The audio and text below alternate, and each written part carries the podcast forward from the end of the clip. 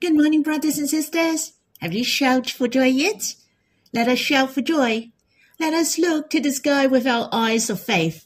Look up and think of the Lord in glory, our beloved. Do you know?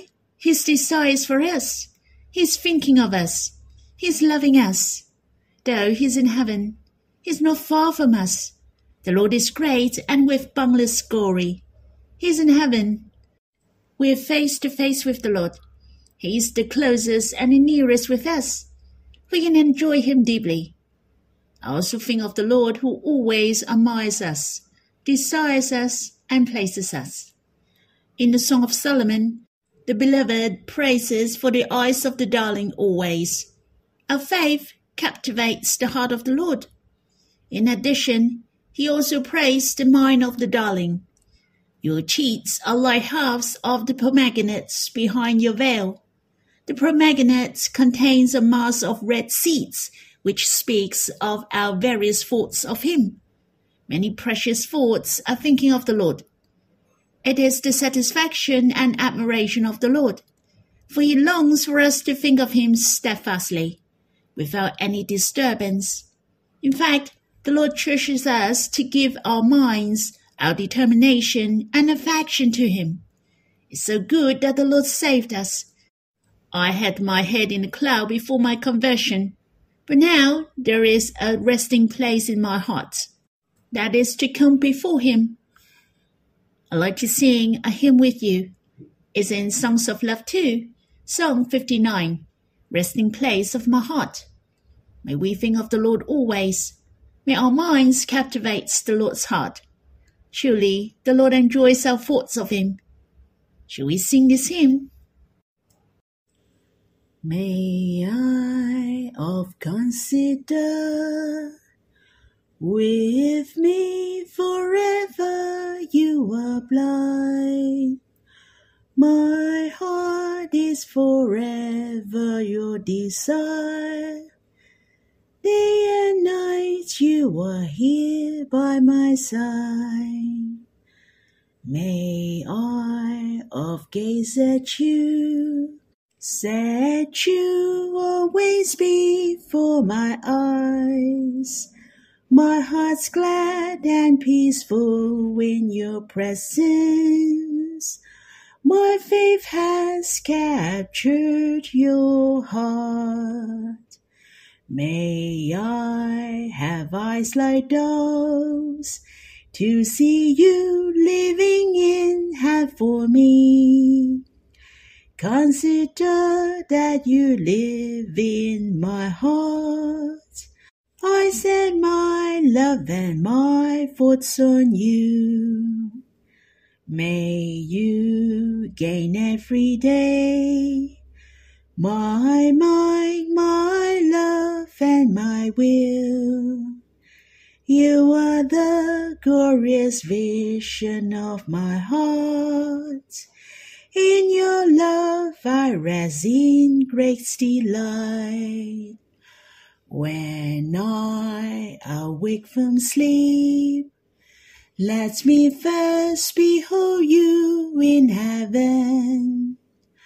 Consider that you are with me always, walking with me toward each new day. I hope you have time to draw near the Lord personally, or you can sing another song to worship Him, to come before Him face to face. You can stop the recording and we'll read the Bible when you're done. May the Lord bless you. Brothers and sisters, we'll read Psalm 123, verse 1 to 4. A song of ascents to you I lift up my eyes, O you who are enthroned in the heavens. Behold, as the eyes of servants look to the hand of their master, as the eyes of a maidservant to the hand of her mistress, so our eyes look to the Lord our God, till he has mercy upon us. Have mercy upon us, O Lord. Have mercy upon us, for we have had more than enough of contempt Our soul has had more than enough of the scorn of those who are at ease, of the contempt of the proud. Remember, we have read Psalm 121. The psalmist said, I lift up my eyes to the hills. Of course, the meaning of this sentence is I lift up my eyes to the hills, that he could see God. But here it is pretty straightforward that Psalm 123 mentioned, To you I lift up my eyes. The word lift up my eyes, including looking, to take notice and gazing. That is to fix our eyes upon God, to focus on the Lord or God. The eyes here are not referred to the eye in flesh, but the spiritual eyes, which is pretty much related to our minds. When the psalmist lifted up his eyes to the hill in Psalm 121, he thought of the tender care and protection of God. Here, when the psalmist prayed to God, he also fixed his eyes to the Lord spiritually. His mind focused on God and beholding Him. His mind thought of God only. How precious! The Lord has pointed to us the right path of spiritual pursuits. He likes us to focus on the Lord in glory more. He knows the Lord dwells in our hearts, but the Bible doesn't teach us to pray inwardly, to move forward inwardly. There are many spiritual books that says we shall pray to the Lord inside us. Not that I don't believe the indwelling of the Lord. I treasure so much that we have united with the Lord.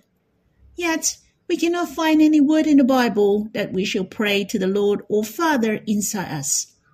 Instead, we can see there are many lift up my eyes, lifts up my hands in prayers in the Bible. Or the words, Jesus lift his eyes. Our Father in heaven looked upon you in sanctuary. And he is about praying to the Lord in heaven. Obviously, we should focus on the Heavenly Father in glory, the Lord Jesus, when we pray. Have you noticed in the letter to Colossians, which is written by Paul, at the end of chapter 2, it mentioned the church in Colossae had gone to the wrong way in pursuing. Hence, Paul tried to correct them. So he wrote chapter 3, which was very essential.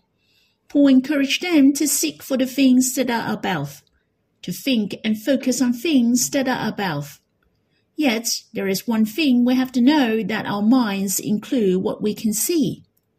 You're thinking of it as soon as you see it, for it affects your mind. The devil likes you to look at many bad things, tempting you with lusts. For instance, those advertising videos, gazing at your mobiles. All these are to draw your attention so your mind is set on worldly things, which are the lusts of an eye and the lust of flesh. Our mind is not thinking of God if we pay attention on those things. The most crucial is to turn our eyes away from these temptation or trial. Where do our minds turn to? We should turn to God and behold upon the Lord in glory, to think of the Lord and to think of his love to us. When I read verse 1, to you I lift up my eyes, O you who are enthroned in the heavens. I thought of David in Psalm 27, verse 4. One thing have I asked of the Lord, that will I seek after, that I may dwell in the house of the Lord all the days of my life, to gaze upon the beauty of the Lord and to inquire in his temple. The summers of this psalm declare what he could see when he lifted up his eyes to God. Firstly, he saw the Lord was in heaven. He saw the Lord in heaven. He's so glorious who rules over all things, which is the same as David, who behold his beauty, see how glorious he is. We shall focus on the beauty of God. In addition, what else did the psalmist see? he saw God was sitting. He was enthroned in the heavens. I felt so good. The Lord is sitting down. He is the high priest who is seated on the right hand of the throne of the majesty in heaven. I thought of this seating in heaven, which also is the position for you and me. The Lord is in heaven. He has brought us to heaven as well. Not that I'm daydreaming. It is written in the Bible. Our hearts shall enjoy this precious truth. In the letter to Ephesians, chapter 2 mentioned, even when we were dead in our trespasses, make us alive together with Christ. That means we are born again. We are saved and became the new creations. In the letter to Ephesians, chapter 2, verse 6, proclaim an amazing truth. Not only we are raised up with Christ, but seated with him in heavenly places. Of course, it is not about our bodies, for we are still on earth. But how can we sit with the Lord in heaven? There are two meanings here. First of all, it is about our precious identities and status. We will share all things with the Lord. Our future is to reign with the Lord on that day. Secondly, it is about our spirits. Though we are living on earth, our spirits shall live in heaven. The presence of the Lord is with us. His closeness is with us. His glory is our enjoyment. He is our providence. Our spirits are set free and joyous as we are in heaven. Hence, there are difficulties and attacks from the enemies in our life. Yet our hearts are joyous. We can shout for joy and triumph over joy. This is the meaning of sitting with the Lord in heaven. Brothers and sisters, we can meditate on how you and I are sitting in heaven with the Lord. You see how glorious this is? I hope you can see your identities. You're the conqueror as well. How the Lord overcomes, and so are we. In verse 2, Behold, as the eyes of servants look to the hand of their master, as the eyes of a maidservant to the hand of her mistress. So our eyes look to the Lord our God, till he has mercy upon us. Seems this verse is teaching us what is our attitude when we look to God, for it has given us some hints. Firstly, we should have a target. In order our minds are not wandering around, we shall focus on the Lord we shall set our focus right on the spot, whom we shall think is the Lord. Hence, when we are daydreaming, let's come back straight away. If you're struggling, let's ask the Lord, Save me, O Lord. We shall think of the Lord at once, thinking of the love of the Lord, to think of his heart to us. I can say paying attention to the target is the initial step for our state of mind which is very essential. Therefore, this verse declares to whom the servant and the maidservant are looking to is the master and mistress.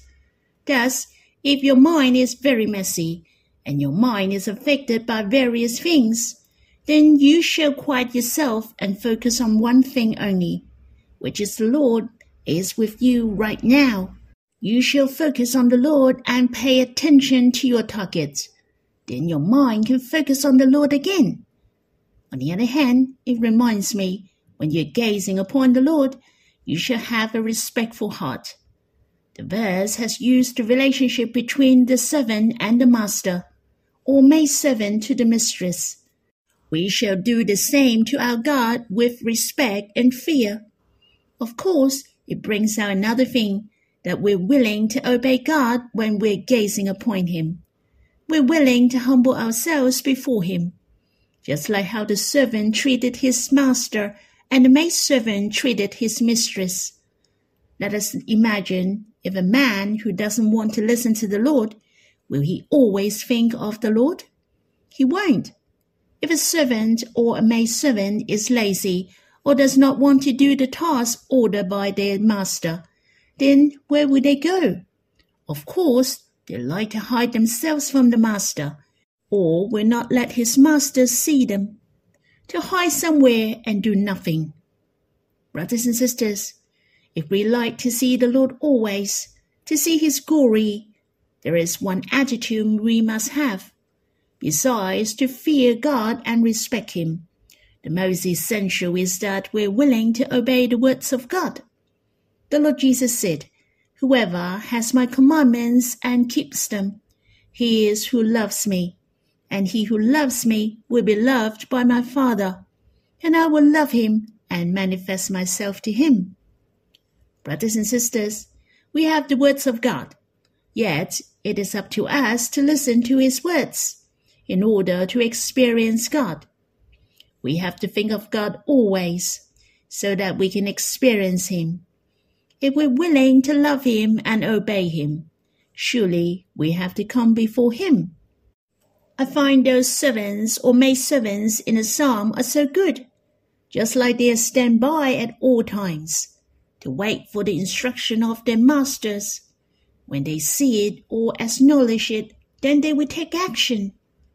You see, what a smart servant or maid servant.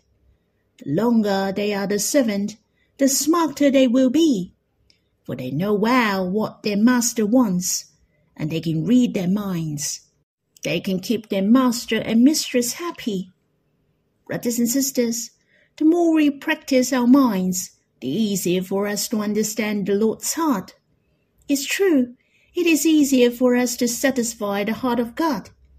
It is easy to consider the will of the Holy Spirit. Therefore, it is very crucial to train our minds. I hope we can encourage each other.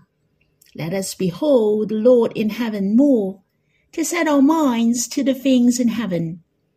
On the other hand, how do we behold of the Lord? How do we set our mind to God?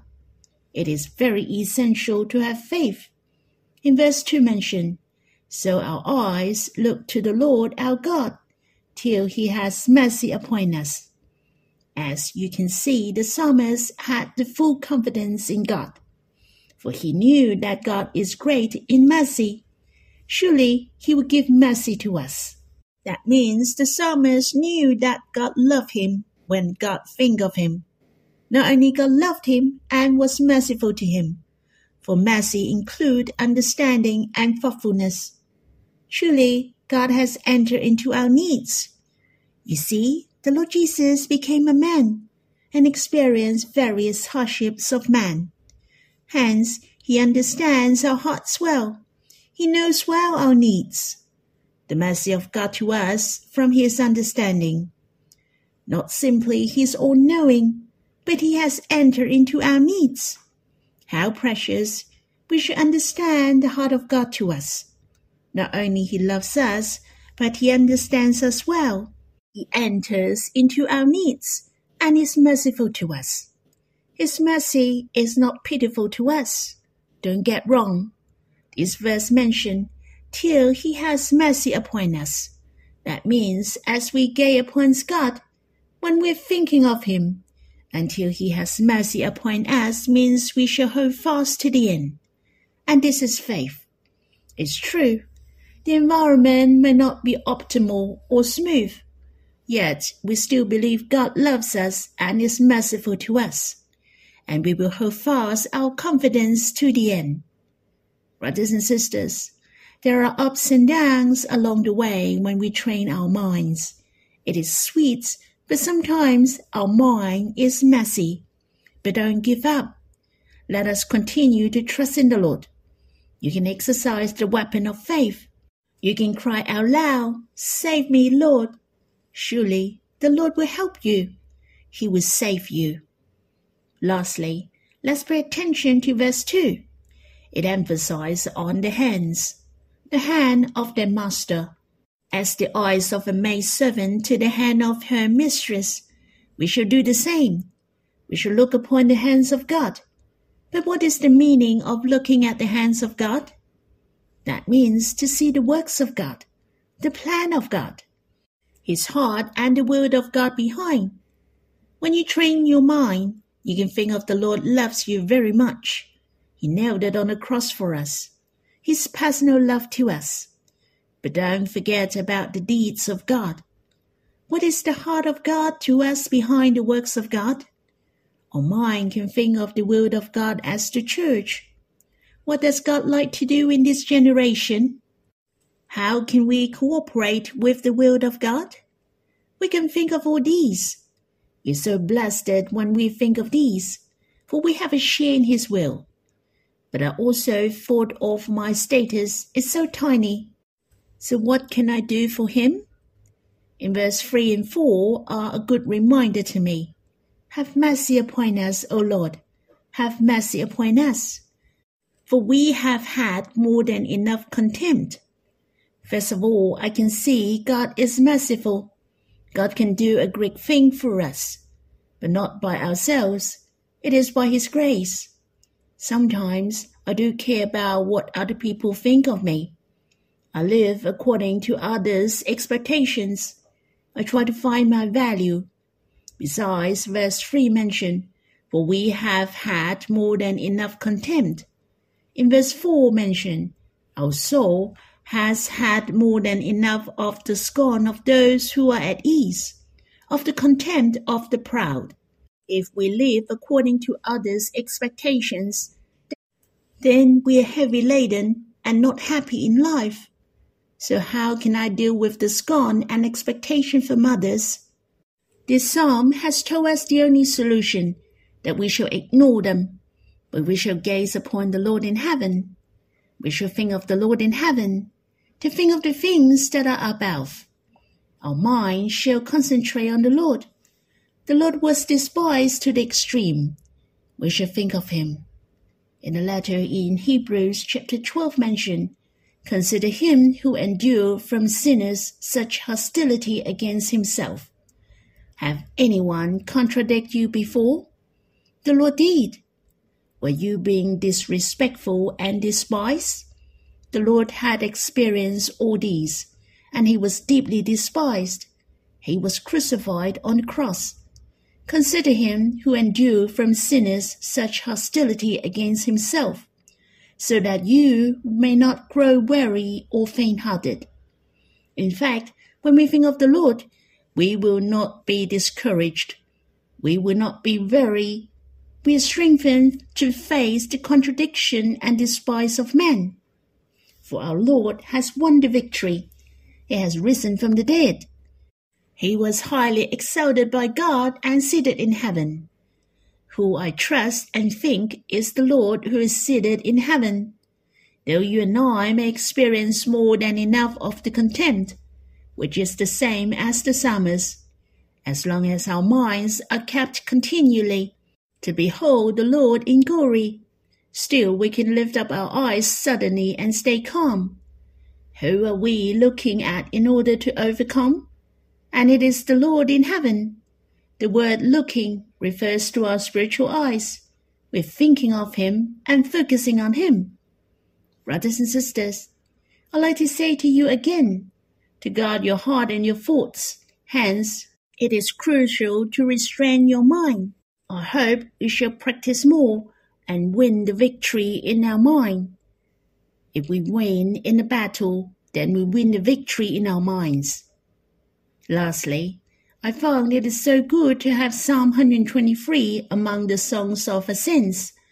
This psalm has only four verses, yet it tells us the key of pursuing our spiritual growth, which is to guard our minds. Let us imagine these people who up to the mountains and wait who met God. It was such a long journey. If they kept thinking of the negative things and heard discouraging words from the people, and didn't see how God reigns and enthroned in heaven is ruling all things. In addition, he is loving and merciful. Surely he will help us. I believe you all know what I meant. That's all for my sharing. I hope you can continue to sit here and gaze upon the Lord who is enthroned in heaven and see how he sees you. May your heart gazes upon him and thinks of him. Let's respond to him. There is one more thing you have to know when you gaze upon the Lord with confidence. Do you know? You have captured the Lord's heart. Your eyes have overwhelmed the Lord. Hence, it's not only our needs to gaze upon the Lord, but the Lord's as well. It is the love desire of the Lord. Now, it is the personal time for you and the Lord. May the Lord bless you.